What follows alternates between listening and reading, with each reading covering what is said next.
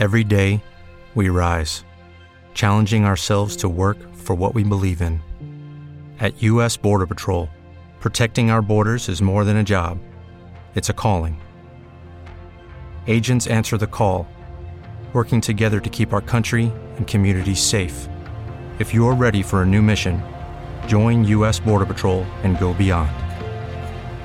Learn more at cbp.gov/careers.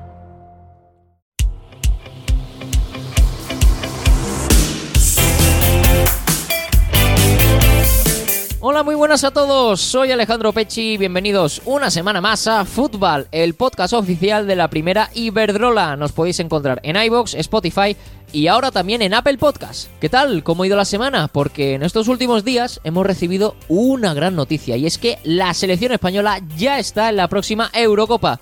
Siendo sinceros, estaba ya prácticamente hecho, pero había que terminar de sellar el pase.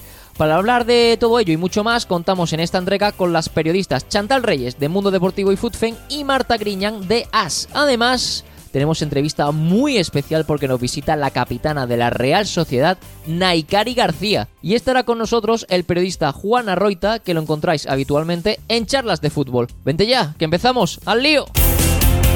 Esto es Fútbol, el podcast de la primera Iberdrola. Esta semana no hemos tenido primer Iberdrola, pero sí hemos tenido fútbol con la selección española que logra su pase para la próxima Eurocopa que se jugará en Inglaterra en el año 2022. Lo hizo mediante una goleada histórica ante Azerbaiyán por 0 a 13. Esther González confirma su buen estado de forma marcando 5 tantos, Jenny Hermoso también marcó 5 y además vieron portería Mariona Caldentey a la que le dimos suerte, Eva Navarro y Nerea Izaguirre. El combinado nacional logra así una clasificación inmaculada con 6 victorias, un empate, 45 goles a favor y uno solo en contra, liderando así el grupo D a falta de medirse a Polonia, partido que será este martes 23 de febrero. En el encuentro celebrado en Bakú, la selección española batió varios récords. El primero, el 0 a 13 conseguido, se convierte en la segunda mayor goleada en la historia del combinado nacional. La primera aún la ostenta el 17 a 0 que logró la Roja en 1994 ante Eslovenia y Jenny Hermoso, con sus 5 goles, se proclama como la máxima goleadora histórica del equipo nacional con 42 tantos en 82 partidos, superando así a Laura del Río, que tenía 39 en 40 encuentros. No diga gol, diga Jenny Hermoso.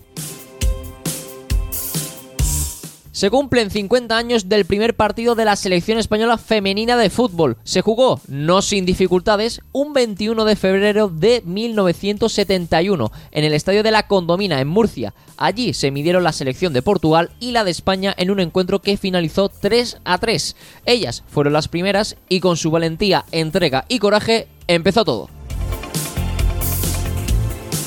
Andalucía se convierte en la casa de la selección española hasta 2024. Las ocho provincias albergarán nada más y nada menos que 24 encuentros de la selección absoluta femenina, masculina y sub-21, siendo Sevilla y el Estadio de la Cartuja el epicentro de este convenio firmado entre la Real Federación Española de Fútbol y la Junta de Andalucía. Ya conocemos los rivales de nuestros representantes españoles en los octavos de final de la Champions.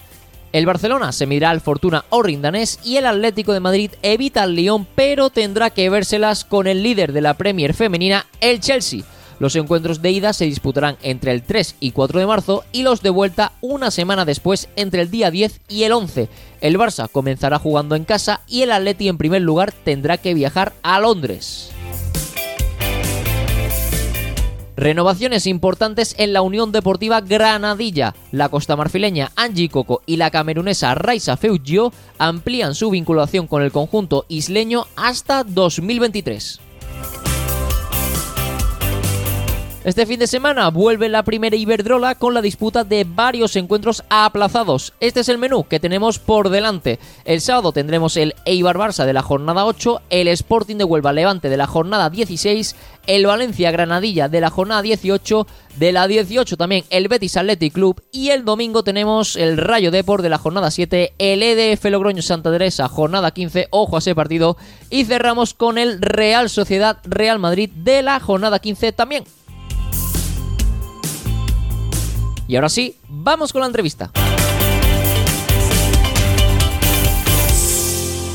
Estás escuchando Fútbol, el podcast de la primera Iberdrola. Síguenos en Instagram y Twitter, arroba primera Iberdrola. Bueno, bueno, bueno, bueno. Entrevista muy especial la que tenemos por delante. En un ratito nos va a visitar por primera vez esta temporada una jugadora de la Real Sociedad y será nada más y nada menos que su capitana Naikari García. Pero antes de hablar con ella, voy a presentar a nuestro querido invitado en el programa de esta semana, el periodista Juan Arroita, que lo podéis encontrar habitualmente en charlas de fútbol. Hola Juan, muy buenas, encantado de tenerte esta semana por fútbol. Muy buenas, Ale, el placer es mío. ¿Qué tal? ¿Cómo te pillo? Bien, bien. Eh, hablaba justo antes contigo, recién salido del dentista, eh, pero esto es mejor que una cita del dentista, o eso espero, ¿eh? ¿Qué me dices? O sea, bueno, en la liga, en la primera Iberdrola se dice que eh, visitar al dentista es cuando juegas contra el Barça, ¿eh? Hombre, es que ahora mismo ir a jugar contra el Barça eh, tiene que ser un suplicio. Ahora nos contará un poquito mejor Naikari, pero tiene que ser un suplicio tremendo. Es decir, estar corriendo detrás del balón, detrás de jugadores rivales, rivales, y tiene que ser bastante duro porque es un equipo que ahora mismo parece imbatible. Ahí están, ahí están líderes de la primera Iberdrola. Y centrándonos más en nuestra protagonista y en su equipo, la Real Sociedad, ¿qué te parece Naikari y la Real esta temporada? Pues a mí Naikari me parece, es una de mis jugadores favoritas. Eh, lleva ya dos, tres años a un nivel muy alto. Eh, para mí es, eh, cuando está en forma, cuando está al 100%, la mejor delantera que tiene la selección española. Eh, sí que es cierto que ahora mismo no, no está en su mejor momento, pero yo confío en que, que vuelva a su mejor nivel. Y la Real, que tampoco está haciendo una temporada especialmente regular, mmm, sigue teniendo opciones de, de, hacer algo importante como meterse en Champions, porque está muy apretada la clasificación por ese segundo puesto. Por cierto, este fin de eh, la Real tiene un partido muy importante ante, ante, el Real Madrid y digamos que es uno de esos trenes en los que se tienen que montar sí o sí, ganar, es decir, ganarle al Real Madrid si quieren aspirar a lo que tú estabas hablando de clasificarse para competición europea. Sí, porque están los dos equipos ahí en la pugna y, y bueno, eh, el Real Madrid que va a darlo todo, tiene mucha presión también encima las jugadoras del Real Madrid para conseguir esa clasificación, pero claro, es que va a estar apretadísimo. Y yo estaba repasando el calendario que tiene la Real y, y sobre todo meses de mayo y junio van a ser claves. Eh, Athletic Club, Atlético de Madrid, Real Madrid y Barça. Es que esa recta final de temporada va a ser súper importante. Ya ves, ya ves, la verdad que se le viene unos meses complicados a, a, la Real. Pues vamos a ver qué nos cuenta Naikari, que sabrá mucho más que nosotros sobre esto, así que voy a saludarla ya que nos está escuchando. Kaixo Nai, ¿qué tal? ¿Cómo va todo? Kaixo, León. Eh, mi euskera es bastante cortito, pero vamos, que, que lo clave lo, lo entiendo. ¿Que ¿Cómo te pillamos ahora? Pues bien, pues mira, acabamos de, salir de, entrenar y bueno, pues preparando, como habéis dicho, ¿no? Una semana también importante para nosotras, que tenemos un, un partido pues que, que bueno, que también nos puede marcar mucho la temporada, venimos de, de jugar contra contra el Levante, un duelo pues no, pues por, por esos puestos de arriba, ahora, ahora el Real Madrid. Y, y, bueno, viendo cómo nos lo estáis pintando, no, no, yo no había pensado más allá de, de lo que teníamos en marzo, pero parece ser que mayo y junio nos va a venir difícil, así que, así que nada, pues con, con ganas de, de puntuar eh, estos partidos que nos vienen, que sabemos que, que está siendo una liga muy, muy complicada. Como estabas hablando, veníais de perder contra el Levante, que es un rival, digamos, directo, ¿no? Por entrar en esa Champions. Ahora, ten, ahora viene el Real Madrid. Eh, si no se le gana al Real Madrid, ¿se dice adiós a la Champions, Nai, o es muy pronto?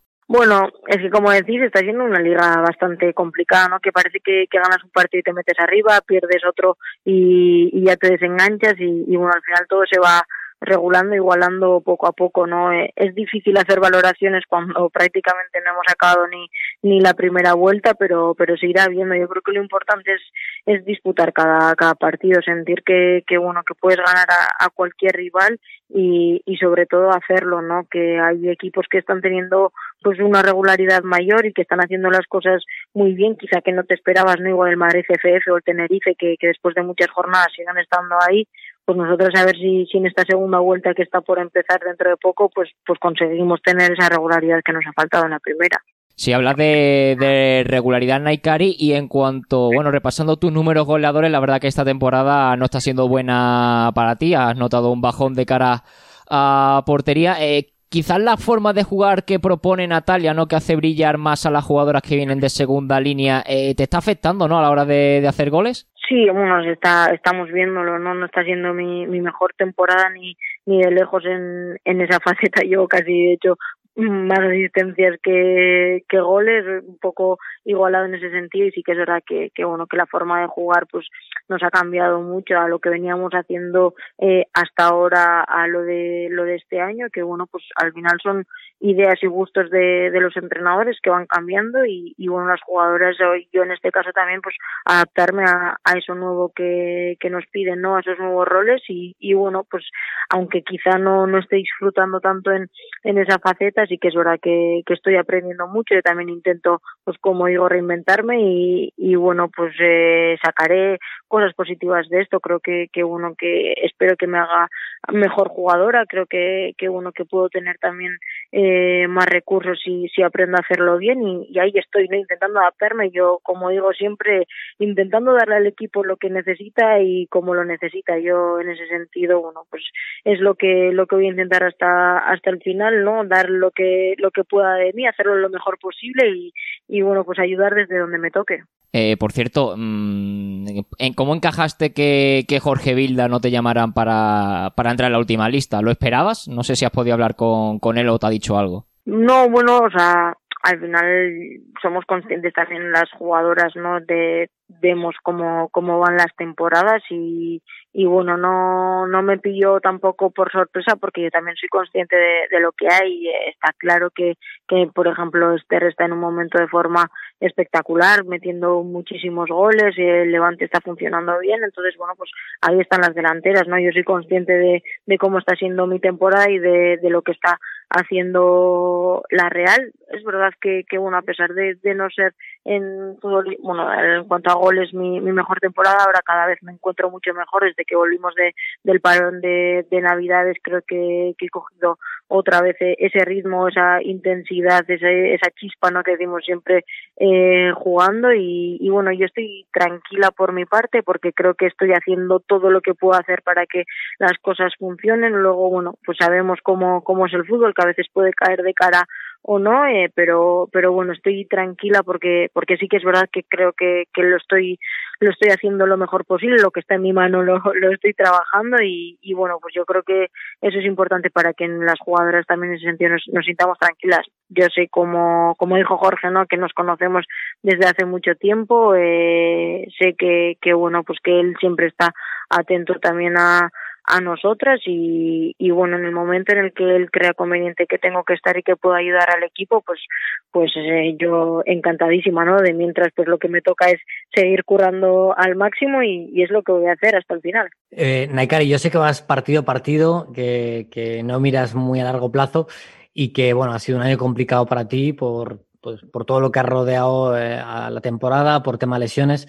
Eh, pero claro ya empezamos a ver, aunque un poquito más de, de lejos, la Eurocopa, Inglaterra. ¿Tienes miedo o, o, te daría miedo quedarte fuera de la lista o es algo que no te preocupa ahora mismo y, y estás centrada en, ir mejorando y en recuperar tu mejor forma? No, preocupada, no, ilusionada, ¿no? Creo que todas las jugadoras españolas es lo que tenemos que estar con, con ese objetivo que sabemos que es eh, más a, a largo plazo quizá ahora que el billete ya ya está conseguido y, y bueno pues para mí es una motivación absoluta el que sea un reto el poder estar ahí no y es para para lo que voy a trabajar por supuesto que me gustaría eh, estar ahora mismo en, esas convocatorias, en esas listas, pero, pero bueno, hay que prepararse de, de, la mejor manera posible. Esto creo que es una carrera de fondo, que, que bueno, que, que el objetivo está ahí un poco, un poco lejos, pero hay que prepararse de la mejor forma posible para, para poder estar y yo sin duda que, que lo voy a seguir haciendo. Por eso sé que bueno, que todo lo que estoy viviendo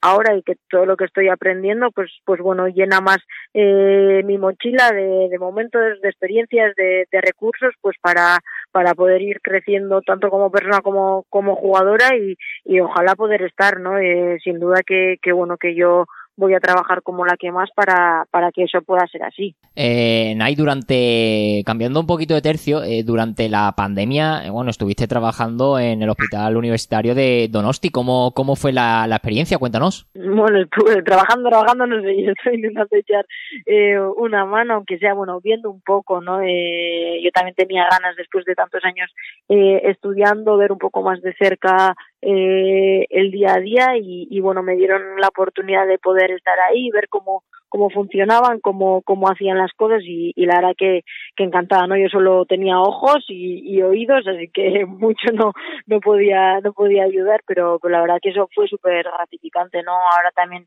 cuando pueda pues me gustaría volver a, hacer prácticas y, y la verdad es que esas cosas llenan, ¿no? Eh, pues bueno, que lo que estás estudiando, lo que te gusta, pues poder verlo en el día a día también, pues, pues agradece muchísimo.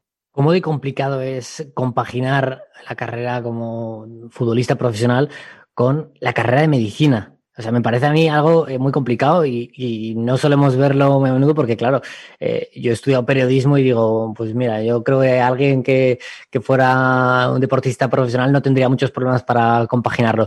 Pero medicina, Naikari, eh, ¿cómo lo haces? ¿Cómo lo llevas? Bueno, yo creo que es complicado cualquier carrera, ¿eh? por cómo se está poniendo también eh, ahora el fútbol profesional, que, que bueno, cada vez eh, nos requiere más dedicación, más tiempo y muchas más horas. Entonces ahora poder compaginarlo con una carrera yo creo que, que es complicado y muchas veces tenemos que hacer malabares para poder hacerlo. Yo, bueno, lo vivo en mí y lo veo en el día a día también con muchas de mis compañeras. Al final es paciencia, es de tener un objetivo claro, es no casi como, hablábamos lo de lo de la Eurocopa, no sabemos que es una carrera de fondo, que, que bueno, que, que está ahí al fondo y que, que tenemos que, que llegar poco a poco y, y bueno, sin prisa, ¿no? Yo me lo planteo con con mucha calma, sí que es verdad que al principio quizá me agobiaba más, ahora bueno, pues sé que, que tengo mi fútbol, que es lo que disfruto en el día a día y a la vez tengo la carrera que, que bueno, que no tengo prisa por terminarlo mientras pueda seguir disfrutando las dos cosas.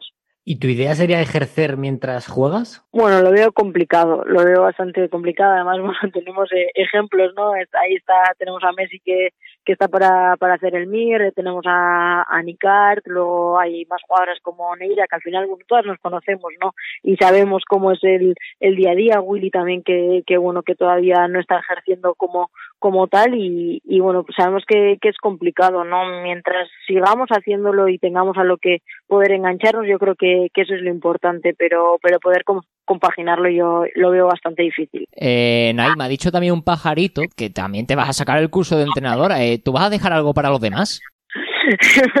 bueno, me gustaría, eh, me gusta. A mí, a mí me encanta el fútbol y, siempre me gustaría estar eh, cerca, ¿no? Incluso cuando acabe la carrera, si, si puedo seguir vinculada a este mundo, pues, pues ojalá, pero, pero sí, tenemos eh, unas cuantas de, del equipo la intención de, de apuntarnos a, sacarnos ahora el primer título, creo que como muchas jugadoras de, de primera división y, y bueno, pues quién sabe, ¿no? En un futuro, pues si, si puedo estar entrenando y, ¿no? Enseñando todo lo que me han enseñado a mí durante estos años, pues oye, mira, mejor que mejor. Es que fíjate, imaginaos a Naikari, eh, eh, doctora, entrenadora, o sea, eh, deja algo para los demás. Bueno, yo creo que hay, hay tiempo para todo, hay que saber invertirlo y, y bueno, por las cosas que te ilusionan, ¿no? Ir haciéndolas, si se puede. Oye, Naikari, ¿qué tipo de entrenadora serías? Es decir, has tenido ya entrenadores, entrenadoras. Eh, ¿Tú tendrías un estilo más ofensivo, más defensivo? Dependería del equipo en el que estuvieras. Eh, ¿Qué es lo que te gusta a ti? Bueno, yo creo que ofensivo, ¿no? Siendo delantera, yo ahí a, meter goles, pero no, yo creo que, es importante, lo que me gusta es ver que, que cada entrenador tiene unas ideas diferentes, cada uno pues puedes sacar o aprender eh, muchas cosas de tanto futbolísticas como de gestión de grupo que, que uno creo que en ese en este caso las jugadoras pues no somos afortunadas de, de poder ver y vivir diferentes situaciones que, que yo por lo menos estoy aprendiendo mucho, ¿no? Muchas veces cuando me pongo a pensar el tipo de entrenadores y entrenadoras que, que he tenido, creo que de todos eh, se aprende tanto de lo bueno como, como de lo malo y, y bueno, pues son cosas que vas guardando y dices, mira, pues esto no, me gustaría a mí hacerlo de esta manera, esto de, la otra, esto quizá no lo haría, entonces, bueno, yo creo que es un, un cúmulo de experiencias que vas eh, sumando que, que creo que en un futuro pues podré aplicarlas o, o eso espero. Y ya por último, Nai, y, cerramos eh, echando la vista atrás, ¿no? Y volviendo un poquito a lo que estamos hablando antes. Eh, durante este verano, pues he hablado mucho, ¿no? De tu posible salida y demás de, la Real. Eh, ahora, mirándolo con re retrospect retrospectiva, que no me salía la, la palabra, eh, ¿te arrepientes de haber tomado la decisión de, de quizás no, no haberte ido al Atleti cuando ya estaba todo prácticamente hecho?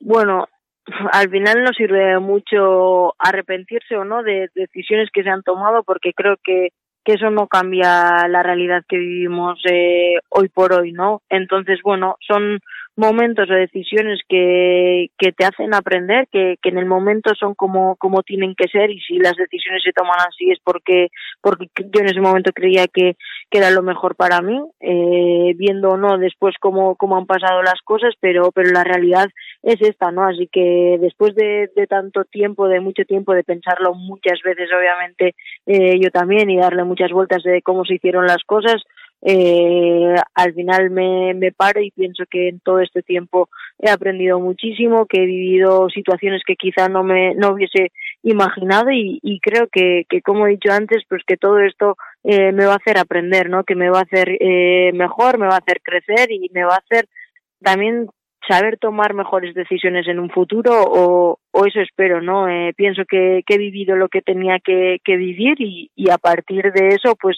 aprender, seguir luchando, seguir trabajando y ilusionándome con, con cosas nuevas, ¿no? Que creo que de eso se trata, de, de tener pues esa ilusión constante que pues que nos haga cada día querer levantarnos y querer un poco más, ¿no? Que, que bueno, creo que es lo que lo que todos buscamos y, y bueno pues yo yo también después de, de meditarlo pues muchas veces es a, a la conclusión a la, a la que he llegado.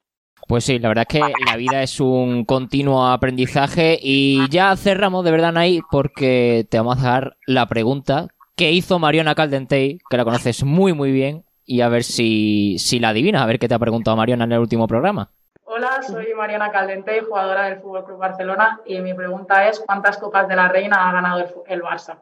Bueno, eh, la tenés que saber, ¿no? Se ha hablado de esto hace muy poquito. ¿Cuántas Copas de la Reina ha ganado el Barça? Bueno, se ha hablado, se ha hablado hace poquito, pero, pero la verdad que. ¿Cinco? A ver, opción, opción A, 5. Opción B, 7. Opción C, 9. ¿Cuál te quieres? Yo no puedo ayudar, ¿no? Sí, sí, van a tener que ayudarme porque no tengo ni idea. Venga, ayuda como di, venga, Juan. Eh, yo creo que son cinco. Sí, cinco, yo ¿no? creo que también son cinco. Estuve hace poco allí, en, en, la final, y yo diría que son cinco. Que igualaba además a, a otros dos equipos, ¿puede ser? Pues no, son siete, no eran cinco, Madre eran mía. siete. son siete, habéis, habéis fallado los dos. Te- Tenéis que hacer los deberes, joder, tío. Qué mal. Eh, mi número, además. Iba a decir siete, pero es que me sonaba más el cinco. Nay, te doy la oportunidad de dejarte una preguntita para la próxima invitada y a ver si tiene más, más- mejor suerte que tú. Vale. Hola, soy Neikari García, jugadora de la Real Sociedad, y mi pregunta es, ¿contra qué equipo debuté en Primera División? Procuraremos que Leire no venga. No, no vaya, que no. bueno, igual ahora después de todo se lo sabe. Naikari García, eh, de verdad, sabes de sobra todo lo que te admiro. Cuídate mucho y te deseo la mayor de las suertes en todo lo que te venga por delante.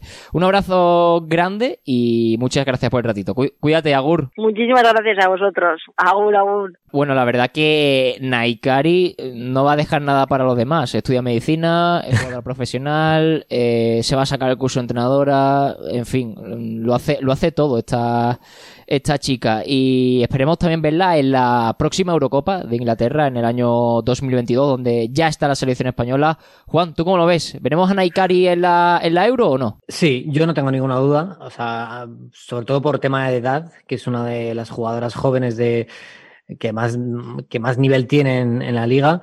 Y yo estoy convencido que, que, no va a tener ningún problema para ir convocada a Inglaterra 2022. Y es que además de entrenadora, de médica, de futbolista, también te vale incluso como comunicadora. Porque es una fuera de serie. Juan, de verdad, Juan Arroita, de charlas de fútbol, periodista. Ha sido un tremendo placer tenerte en fútbol. ¿Le estáis cogiendo el gustillo a los de, los de charlas de fútbol a entrar en fútbol? La semana pasada estuvo tu compi Adri Contreras. Y nada, espero que haya disfrutado. Y no me olvido, porque muchísimas felicidades. Eh, ¿Cuántos palos cayeron? Cayeron 31, tío. Esto, esa es la, la, la, pregunta que no se debe hacer y que te tenía que haber vetado. Bueno, pues como yo soy periodista de, de los malos, pues yo te hago sí. esa pregunta. Eh, muchas gracias, Juan. Cuídate mucho. Un placer, Ale. Nos vemos pronto. Esto es Fútbol, el podcast de la primera Iberdrola. Suscríbete.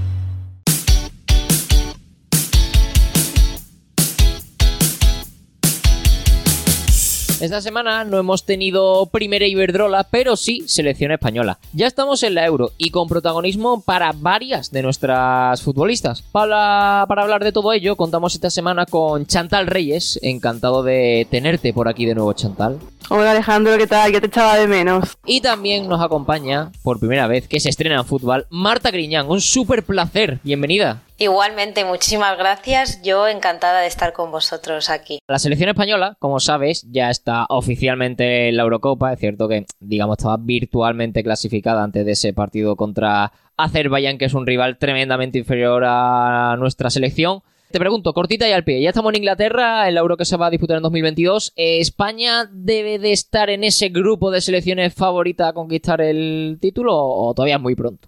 Bueno, es pronto para decirlo, pero bueno, yo creo que, quitando el grupo quizá de Alemania, Países Bajos eh, o incluso Francia metería, España está un peldañito aún por, por debajo, como con Inglaterra, Suecia, eh, quizá Noruega. Pero bueno, lo único que le falta para em, empezar a entrar en ese grupo de, grandes, de grandes favoritas es ganar prestigio internacional y eso lo va a conseguir estando en, si está entre las cuatro mejores en, en Inglaterra 2022. Eso es lo que lo, que lo conseguirá. Entonces, eh, Chantal, mira, eh, la semana pasada le pregunté a Mariona si ella consideraba un fracaso que la selección no, no llegara a unas hipotéticas semifinales, ¿no? Estar entre esas cuatro mejores, como, como ha dicho Marta. No me lo dijo directamente, pero sí que me comentó que sería una decepción volverse a casa a las primeras de, cambio. ¿Tú qué me dices? Eh, si esta selección no están entre esas cuatro primeras, llega a unas hipotéticas semifinales, evidentemente si el cuadro y el camino que nos toca es bueno, eh, ¿sería un fracaso para esta selección irse en grupo o en unos octavos?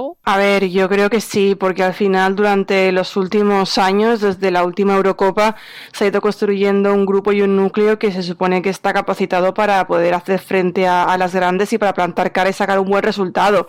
Es cierto que la última Eurocopa fue un poco decepcionante porque creo que teníamos mayor equipo de lo que se reflejó en el, estilo de juego, pero es cierto que ese juego se ha ido mejorando poco a poco. Ya vimos cómo se compitió contra Estados Unidos, también cómo se ganó en la Civilis Cup del año pasado aquel partido contra Inglaterra, que creo que era lo que le faltaba a España, una victoria así un poco contra un rival importante y de prestigio y al final estamos viendo cómo se está colocando un poco para, para ser eh, favorita, quizá no las dos primeras, pero sí en el grupo de las cinco favoritas. Entonces sí que creo que, que todo lo que se está consiguiendo ahora, las esperanzas que hay puestas, la ilusión, el optimismo, chocarían un poco con, un, con una actuación que no fuera la que esperamos, ¿no? O sea, nadie pide que, gane la Eurocopa, que ojalá pasara, vamos, pero que sí que es cierto que, esperamos que esta selección esté en, en las fases finales, porque al final el grupo está para ello y es cierto que a veces a unos puede costar un poco contra rivales de más entidad el saber cómo hacer cómo encontrar el gol, pero yo sí que creo que, que la plantilla está haciéndose para eso y que tenemos eh, argumentos de sobra como para creer que,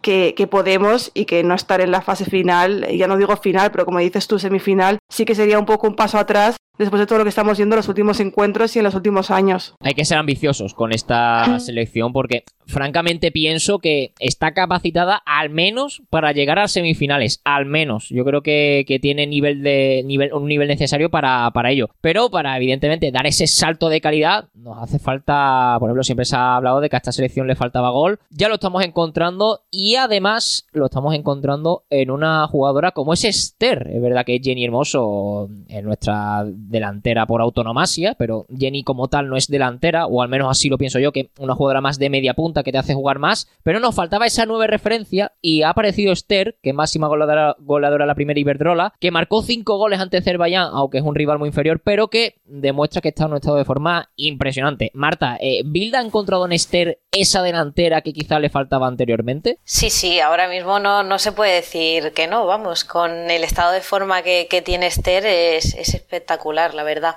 Y, lo, y es lo que tú dices, quitando afueras de serie como pueden ser Jenny Hermoso, que te asegura 20 goles por temporada, sea cual sea prácticamente su estado de forma, pues mm, llama mucho la atención no una temporada como la de Esther, que sí que es verdad que hay que tener también pies de plomo porque si se jugara la Eurocopa este verano estaría, vamos, encantadísima y diciendo que ya te digo que España está en la final, pero muchas delanteras que no son fueras de serie como pueden ser eh, Jenny en este caso, dependen mucho de las rachas, ¿no? Entonces, a ver en 2022 cómo, cómo estamos. La teoría del, bote de ketchup con, con Esther, eh, vamos, se, se, cumple a la perfección. El año pasado tenía un tapón ahí, en cuanto lo ha soltado, ha empezado ahí a caer el ketchup en los goles como, vamos, como, como churro. Y Chantal, el buen nivel de Esther, si lo mantiene, puede dejar fuera de la euro, ojo, a Naikari si sigue en esta línea. Pues a ver, eh, es difícil, ¿no? Pensar en una Eurocopa sin Naikari, pero es cierto que, que en los últimos tiempos Naikari como que se ha quedado un poco retrasada en la selección en el sentido de que hay muchos futbolistas que han dado un paso al frente y ella se ha quedado como un poco estancada, ¿no? Pero al final también hemos visto que nada más le ha dado a Jorge Vilda ese toque de atención, también ha reaccionado con, con dos goles y bueno, eso yo creo que demuestra un poco las ganas que tiene Naikari de estar allí. No sé si en caso de seguir con esta dinámica y Naikari subir eh, el, el ritmo y el nivel,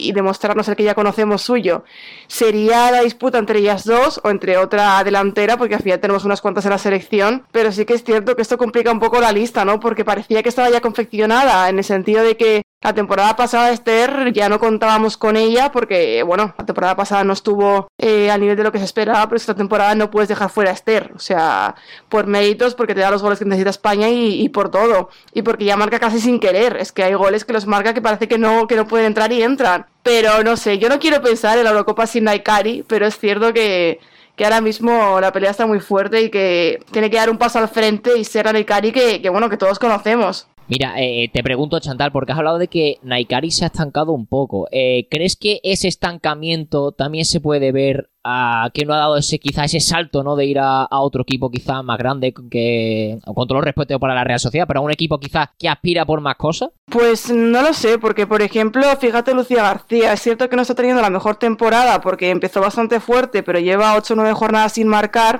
y sin embargo, Lucía está la selección. Entiendo que es porque ella sí que tiene ese beneficio de la duda, ya que Lucía con la selección ha rendido siempre muy bien en el Mundial Civilis Cup, entonces como que ha ganado ese, ese reconocimiento y tampoco está en un equipo que ahora mismo esté aspirando a nada más que a mantener la categoría. ¿Que puede haber influido todo aquello que pasó en verano y el haberse quedado? Pues quizás sí, pero hablamos de la Real Sociedad, tampoco es un equipo que que tenga jugadoras eh, que están luchando por la permanencia, tiene jugadoras de gran nivel, mira Ereiz Aguirre, se ha conseguido ganar el hueco precisamente en esa Real Sociedad, ¿no? Entonces yo creo que es más una racha que otra cosa, porque, porque al final es cierto que obviamente influye al lado de quien estés acompañada en el equipo, pero también es cierto que Naikari lleva mucho tiempo en la Real Sociedad y que siempre ha ido a la selección y que Lucía también lleva mucho tiempo en el Athletic y su nivel en la selección ha mejorado, ¿sabes? Entonces no sé exactamente lo que es, pero no creo que, sea cuestión de, del equipo, sobre todo porque Naikari es una persona muy competitiva y que siempre quiere ganar. Yo creo que este toque de atención de Jorge Vilda le va a ir bien a, a Naikari, bueno, ya lo demostró, ¿no? Fue dejarse, dejarse, o sea, estar fuera de la, de la lista y marcar dos goles contra el Levante. Yo creo que le va a ir bien y vamos, yo confío en que Naikari vuelva a recuperar su su nivel y la veremos otra vez marcando muchísimos goles y en, y en la selección seguro. Eh, cambiando un poquito tercio, ya conocemos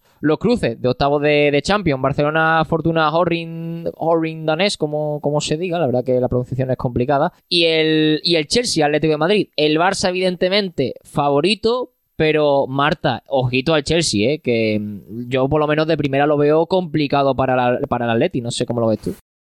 Yo también lo veo complicado. El Barça, lo que, lo que tú dices, ¿no? Le vemos mínimo tiene que llegar a semifinales y esquiva a quien tiene que esquivar, pero el Atlético se le ha puesto muy complicado con el Chelsea. No solo porque sea el Chelsea de Eriksen, Harder, eh, etcétera, sino por el momento que está viviendo el Atlético de Madrid que no te da esas garantías como para poder apostar por él tanto defensivamente, que ha sufrido mucho esta temporada, como ofensivamente cuando se ha atascado y no ha habido forma de, encontrar el gol. Lo va a tener difícil y, y, va a tener que sudar mucho para clasificarse, veremos.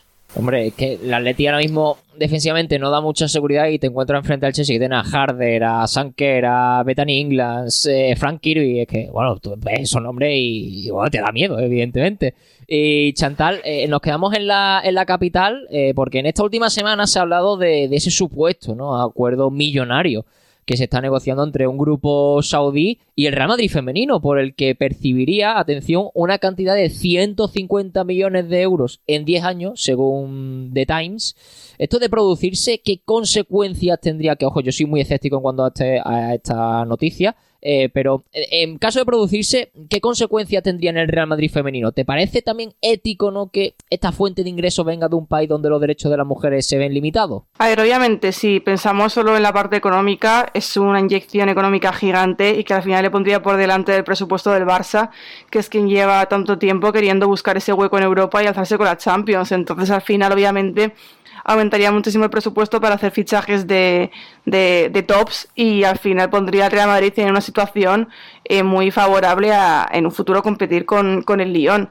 Pero es cierto lo que dices, que de cara al aspecto ético da un poco que, que, dejar lugar a dudas porque al final estamos hablando de un país que cuyas eh, libertades con la mujer son muy restringidas y ya no solo eso, sino también aspectos eh, en cuanto a no sé, las leyes contra los homosexuales y muchísimas cosas que quizá no son las que estamos acostumbrados en España y a ver, es difícil querer vender que, bueno, que el propulsor del fútbol femenino del Real Madrid va a ser eh, un país así. Entonces sí que es cierto que el aspecto ético obviamente te va a dar mucho dinero, pero no sé yo si éticamente eso vas a poder subsanarlo porque es muy difícil justificar eso de cara al resto del mundo, incluso a las propias futbolistas que, que bueno, que pueden tener sus opiniones, ¿no? No sé, yo es cierto que también, como dices tú, estoy un poco escéptica y habría que ver qué pasa porque son 150 millones por un equipo que prácticamente acaba de nacer, y, pero no sé, yo sí es cierto que te deja un poco ese sabor agridulce porque no, no se puede defender, o sea, yo al menos como mujer no considero que pueda defender eso, ¿sabes? Pero bueno, habrá que ver. Y ya por último, Marta, este fin de tenemos partidos aplazados de la, de la primera Iberdrola. Tenemos encuentros donde van a saltar chip, como ese EDF Logroño Santa Teresa, duelo, bueno, por la zona baja ha habido muerte, el Rayo Deport, también el Deport que ya tiene, o sea, tiene ya de las últimas oportunidades para poder engancharse al tren de la salvación, el Real Sociedad Real Madrid con un partidazo por la zona alta, Betis Athletic, que también hay bastante tensión. En fin, eh, también hay un Valencia Granadilla. El Valencia que, si gana, si no me equivoco, pues se clasifica para la Copa de la Reina. El Sporting Levante y el Eibar Barça. ¿Cuál no se puede perder el aficionado? Porque la verdad, tenemos muchos, y buenos partidos. Bueno, ¿cuál no se puede perder? Es complicadísimo decirlo, ¿no? El, el, Real Sociedad Real Madrid es un partidazo, sin duda, pero yo creo que el aficionado que tiene a su equipo metido en la zona baja, esta jornada de aplazados, no se puede perder su partido por nada del mundo, ya sea el Deportivo, que es como ya de los últimos trenes que le pasan para la salvación, o el Betis incluso.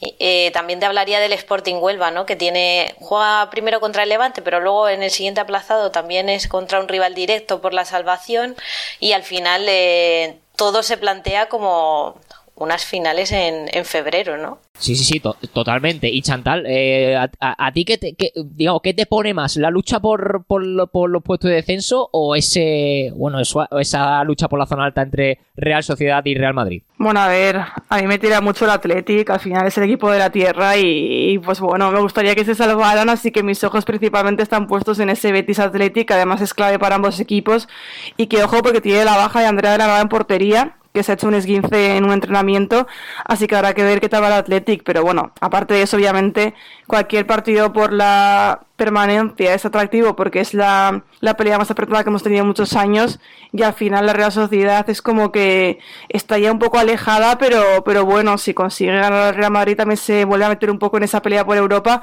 y le abre todavía más, entonces no te puedes quedar solo con uno, pero es cierto que si solo pudiera haber uno, yo me quedaría con el Betis Athletic, pero porque me tira un poco la tierra. Es que, ojito al Athletic Club y, al Betis, a los dos, ¿eh? es que eh, están metidos en un problema los, los dos equipos. Más el Betis porque está ahí abajo, pero el Athletic Club que no se descuide. Y yo creo que también la Real Sociedad tiene, si hablábamos del Depor, uno de esos últimos trenes para la salvación, la Real Sociedad creo que tiene uno de esos últimos trenes para intentar eh, dar el, bueno, eh, asaltar las posiciones de, Europa. Eh, compañeras, muchísimas gracias por pasaros esta semana por fútbol. Ha sido un auténtico placer escucharos. Y nada, un abrazo muy fuerte y cuidarse mucho. Un abrazo. Un abrazo también para vosotras. Hola, soy Alexia y estás escuchando Fútbol el podcast de la primera Iberdrola.